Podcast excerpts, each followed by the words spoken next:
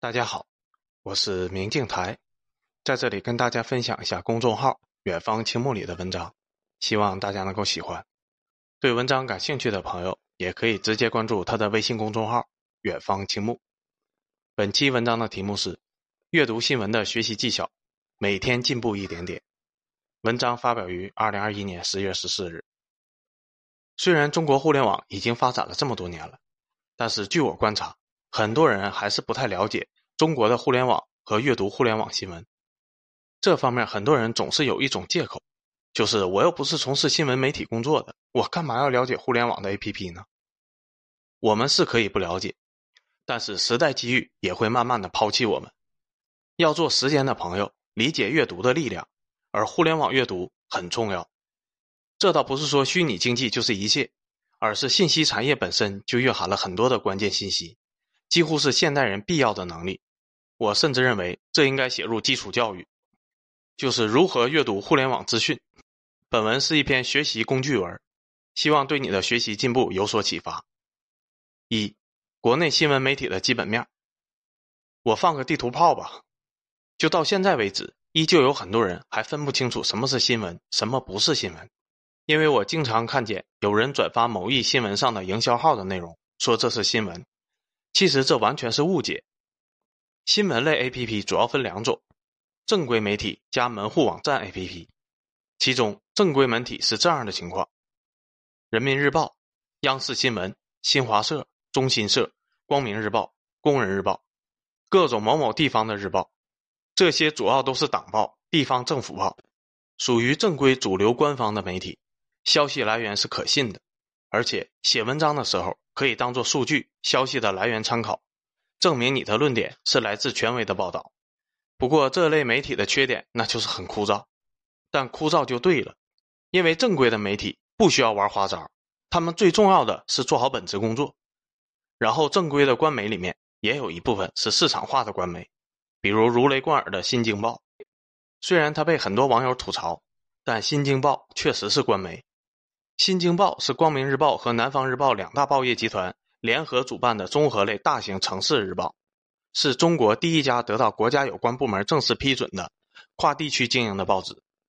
二零一一年九月一日，经新闻出版总署批准，新京报的主管主办单位变更为中共北京市宣传部，所以新京报是标准的官媒。经常出一些被网友吐槽的点，主要是因为市场化的问题。这算是对国内官媒的一个考验吧，就是如何把握好迎合市场化，同时又保持官媒的分寸。新京报的槽点问题，跟着还是在平衡市场化和官媒分寸的方面，运营的不够稳定。但总体来说，虽然很多网友肯定会诟病，但是我说句实话，新京报的大部分内容，运营技术角度而言，还是属于国内做的不错的，只是有些时候在情绪方面冲过了。市场化的官媒还有澎湃新闻、界面新闻、南方都市报、第一财经、二十一世纪经济报道、每日经济新闻、经济观察报、财新、财经、北京青年报、中国青年报等等。比如界面新闻是上海报业集团旗下的，而上海报业集团是在二零一三年十月二十八日经中共上海市委批准，由解放日报报业集团和文汇新民联合报业集团整合重组的。再比如。著名的第一财经是上海地方官媒旗下的产品，是二零零三年七月，经国家广电总局批准，上海电视台财经频道和东方广播电台财经频率的呼号统一改为第一财经。二零零四年十月十五日，第一财经日报创刊；二零零八年二月，第一财经周刊创刊；二零一一年九月，好运 money 家创刊。这些市场化的官媒特征就是。自由度很高，但是没有传统的正规官媒那么说话一锤定音。比如你看《人民日报》，它的说话频率就相对很低，但是一旦发言就是一锤定音的。这些官媒旗下的市场化媒体，自由度高的同时，就是说话不一定代表权威，更多的只是一个相对的参考报道。除了正规官媒和市场化官媒，下面还有几类，比如观察者网。很多人以为观察者网是官媒。实际上，观察者网是民间的平台，而且你会发现，比如上海地方官媒旗下的第一财经是有记者的，但是观察者网没有记者。因为只有官方的媒体才有记者，比如可能很多人不喜欢的《新京报》，但是《新京报》确实是正规资质的媒体，所以《新京报》是有记者的。我也经常看观察者网，有些栏目确实做得很好，但是这里并不是贬低观察者网，而是说清楚网络平台和媒体的区别。观察者网这类民间自己办的网站，统称为资讯门户网站。最早最著名的四大门户网站有新浪新闻。网易新闻、搜狐新闻、腾讯新闻，后来又有了今日头条、观察者网、一点号等等。以这四大门户网站为代表的，在智能手机发展以后，就形成了各个新闻的 APP。而观察者网的模式，就是以上门户网站的模式。观察者网也有自己的资讯 APP，所以观察者网本质是网络平台。网络平台没有新闻的采访权，只能转载正规媒体的稿件。实际上。不仅仅是观察者网没有记者，新浪新闻、网易新闻、搜狐新闻都没有记者，而腾讯新闻旗下的部分工作室是有记者证的，所以腾讯新闻算是有部分新闻采访权。同理，今日头条、一点号、百度新闻、微博等等，这些都是资讯 APP，是网络平台，上面你看见的新闻都是各个主流媒体入驻以后进去转发的，本质上这些平台自己是没有自己专属新闻的。都是转发的，除了腾讯。举个例子，你在今日头条上面看见环球时报的内容，并不是头条自己有记者采访的，而是环球时报的入驻头条后，环球时报在头条的账号发布的。而因为今日头条、一点号、百度新闻、微博、新浪新闻、网易新闻、搜狐新闻、腾讯新闻、观察者网等等都是网络平台，所以个人创作者是可以入驻的。就是你可以进去申请一个账号，然后在这些平台发布内容。比如，你可以去腾讯新闻申请账号，就可以发布内容。然后你在腾讯新闻上发布的内容被别人看见以后，转发到了微信群。这并不是意味着别人看见的内容就是真正的新闻了，而只是你在腾讯新闻平台上创作的个人内容，纯属个人行为。很多内容被误以为是新闻，其实都是个人入驻新闻的 APP，但是用户并不知道。以为新闻 APP 上面的全部都是新闻造成的误会，这其实也是现在新闻类产业的一个趋势，就是真正的新闻 APP 正在和互联网平台分道扬镳，侧重点越来越不一样。比如澎湃新闻这种正规的新闻 APP 上，就个人自媒体入驻的很少，基本上都是新闻媒体入驻。其他新闻 APP 也是一样的趋势。虽然有人诟病澎湃新闻和新京报的市场化问题，说他们有槽点。但是我对比各大官媒自己的新闻 APP 以后，澎湃新闻、新京报、界面新闻 APP 体验都是做的比较好的，倒是一些传统的老的官媒，可能是因为技术升级更新不够快，导致 APP 非常的卡顿，而且界面很古老。以上我把中国媒体类型大致就说的很清楚了：一类传统官媒是权威性的，二类市场化官媒参考报道，三类网络平台都是转发新闻的。四类就是网络平台上的创作者，与新闻无关。新闻是只有前两类才能够产生的，因为他们才有采编权。后两类更多的是个人创作，比如观察者网有自己的栏目，但是这不是新闻栏目，更类似于一种网络脱口秀。第四类就是个人内容创作，并非新闻，是纯粹的民间行为。你了解了以上这些，就再也不会被假新闻骗了。以后你看见一个新闻内容。第一反应就是新闻的来源是什么？是哪家媒体报道的？这个媒体的级别是什么？为什么经济参考报一句话就可以让游戏产业股价大跌？就是因为经济参考报是新华社旗下的。如果是新京报说同样的一句话，游戏产业的股价并不会大跌。请问为什么？因为新京报虽然是官媒，但是它是市场化的官媒。我前面说了，市场化的官媒和传统官媒的区别就是。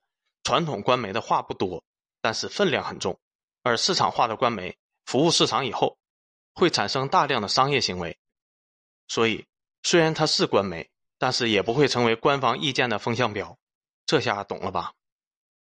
二，新闻阅读的技巧，有一个很重要、很方便的新闻阅读方式——报纸电子版。很多人都想不到，其实到了今天，报纸还是存在的，而且。很多报纸的电子版都是在网络上可以免费公开看的，比如百度搜索《南方日报》电子版，就可以找到《南方日报》官方的免费电子版进行阅读。不仅仅是《南方日报》，实际上大部分主流官媒报，你去搜索名字加电子版，都可以找到官方的免费阅读版。个人体验的感觉，看报纸确实可以看见更多的内容。至于为什么，很多人肯定就以为，报纸的电子版不就是和手机看新闻是一模一样的吗？其实完全不一样，因为手机阅读是平台根据你的喜好给你推送阅读的内容，你会错过很多重要的内容，因为平台的算法会认为这些不能对你投其所好。而报纸的电子版是把报纸扫描以后上传电脑的，你可以在电脑上体验到无纸化阅读报纸的方便。其实手机上也一样，就是电脑的体验更好而已。而报纸和平台算法推送是不一样的，报纸是有版面和编辑的。这非常重要，就比如很多官方重要的发展讲话，其实早有报道，但是你却很不容易看见。为什么？那就是因为算法害了你啊！很多重要的讲话内容是严肃的，按照互联网的思维，就是很无聊的内容，所以很少会推送给你，最后你就错过了，你都不知道有这个事情。你细想想看，是不是细思极恐？相反，报纸的内容排序并不是读者导向的。而是编辑导向的，编辑会根据内容级别的重要性把版面排好，这样的结果就是最好的版面未必是你喜欢的内容，但肯定是最重要的内容。而且，当你看报纸的时候，报纸是把重点内容全部聚合起来的，而不是你喜欢就组合推送什么，这样就不存在信息茧房了。看固定内容的报纸，你肯定会看见你不喜欢、不关注的内容，但是你的信息闭塞的圈子也就打破了。我们总得学会聆听一些新的内容，对吧？这样是不是对学习更好呢？不入流的老板觉得传统官媒报纸不好看，一流的老板每天第一件事就是看传统官媒的报纸，而且感觉越看越有味道。千万不要觉得传统官媒枯燥，严肃阅读就是这样的，不耍花腔。至于有人觉得传统官媒都是废话连篇，那我只能说你境界太低，完全品不出茶香。很多家长喜欢说一句话：“赢在起跑线。”我说：“搞补习班，这都不如让孩子天天坚持阅读主流官方的报纸。首先，你想看懂官媒，你就得长期看才能看懂；其次，这里面就好像一个浩瀚的大海一样，充满了博大精深的汉语艺术。能看懂的人会感觉其乐无穷，受益匪浅。推荐的阅读：《人民日报》《光明日报》《南方日报》。经济参考报，孩子放学了，别搞什么补习，多看看这些报纸，能长见识很多。其中，《南方日报》电子版界面的右上角有一个新闻搜索功能，做的是非常好的。比如我搜索钢铁价格，我们就可以找到一大堆关于钢铁价格的新闻报道。这和百度搜索是有重大区别的。百度搜索出来的广告实在是太多了，很难找到全部是纯新闻报道的内容。倒是南方日报内部的搜索可以做到，这样你是不是又比别人多了一个信息的渠道呢？三，活用新闻 APP，我经常大规模的阅读新闻。我认为，如果你要做投资和社会的趋势观察，那有两个榜你是必须要关注的。首先自然是微博的热搜，微博热搜过去是可以买的，现在还能不能我不知道了。还有一类微博热搜就是属于官方的意见吹风。那些资本购买的热搜，一看就是商业的营销，你不需要关注。但是类似官方的意见吹风，可以注意关注。比如我写稿的这一瞬间的热搜，我看了一下，其中有两个商业相关的很重要，很明显是预示着要整顿健康相关的服务业。特别是这个热搜第七的掏耳朵，是人民网发的，之前就发过好几次关于掏耳朵行业问题的内容了。我们在微博搜索掏耳朵。可以看见三个相关的热搜，都是关于掏耳朵这个相对兴起行业的不规范问题。很明显，其中的灰色问题已经被官方注意到了，违法问题整顿是必然。其次就是知乎热榜，知乎热榜在中国互联网生态中是对微博热搜的一次补充。微博是七嘴八舌的发泄对相关热搜的情绪为主，而知乎就知识分子对热点问题的深入探讨。这个并不是我吹捧知乎。知乎确实是全网学历认证最多的问答平台，你可以说知乎喜欢装，但是在知乎认证的高学历人士的确多于其他平台很多，而且其他平台很多是没有学历认证功能的，这点只有知乎是特别强调的。知乎经常也会有一些主流媒体针对相关热点新闻的提问，很明显是在做一种意见收集参考，所以知乎热榜和微博一样具有参考价值。一些重要的问题，如果是看见知乎提问者是官媒，这就说明官媒希望看看大家是怎么讨论这些问题的，算是一种意见的收集。再说一说一些新闻 APP 的软件功能推荐，在各个新闻 APP 里面，搜狐新闻的话题榜国内做的非常好。就是全网极简版热搜，而里面的每一个热搜话题都是可以点开的，点开以后就可以看见详细新闻时间链条，这太方便了。如果没有搜狐帮忙清理发生时间，你就得自己去捋清楚。有了这个功能，你就可以最快时间内梳理清楚。除了话题榜，搜狐还有一个功能做的不错，就是二十四小时播报，里面的每一条新闻都是按照时间顺序的，比如十九点发生了什么事情。十八点发生了什么事情？然后点击右上角的试听，就可以语音朗读，很适合上班族收听。相当于就是动态的每日最新情况极简播报，让你花最少的时间了解清楚今天这二十四小时发生了什么事。毕竟不是每个人都有时间去看热搜，究竟具体怎么回事？如果你还想要看更详细的二十四小时新闻梳理，我就不得不提央视新闻 APP 了，它的时间链功能实在是太强大了。搜狐新闻的二十四小时是全网热点的时间链，侧重点是热度；而央视新闻 APP 的时间链更为重要，是二十四小时内每一小时发生的重要时政、经济、社会改革内容，侧重点是政策方向。央视新闻的二十四小时时间链更干货，点击时间链的每一条，打开就是具体的详细内容，非常强大的功能。这样我们就不存在因为时间而错过了重要新闻。你每日把央视新闻的时间链刷一圈，很快就看完了今天发生了什么，而且还能看过去日子的二十四小时发生的是什么事，也就是说可以还原过去。它的缺点就是不能语音播报，但是搜狐新闻的时间链可以，算是各自有各自的优势吧。今日头条里面有一个官媒账号，应该是我见过最强大的新闻整合官媒，叫全国党媒信息公共平台。我这么说吧。你关注这一个账号，就相当于把头条上面全部的官媒关注了，因为人如其名，全国党媒信息公共平台就是二十四小时发布的所有官媒报道新闻。你把全国党媒信息公共平台刷这么一波，基本就是加强型的央视新闻二十四小时时间链。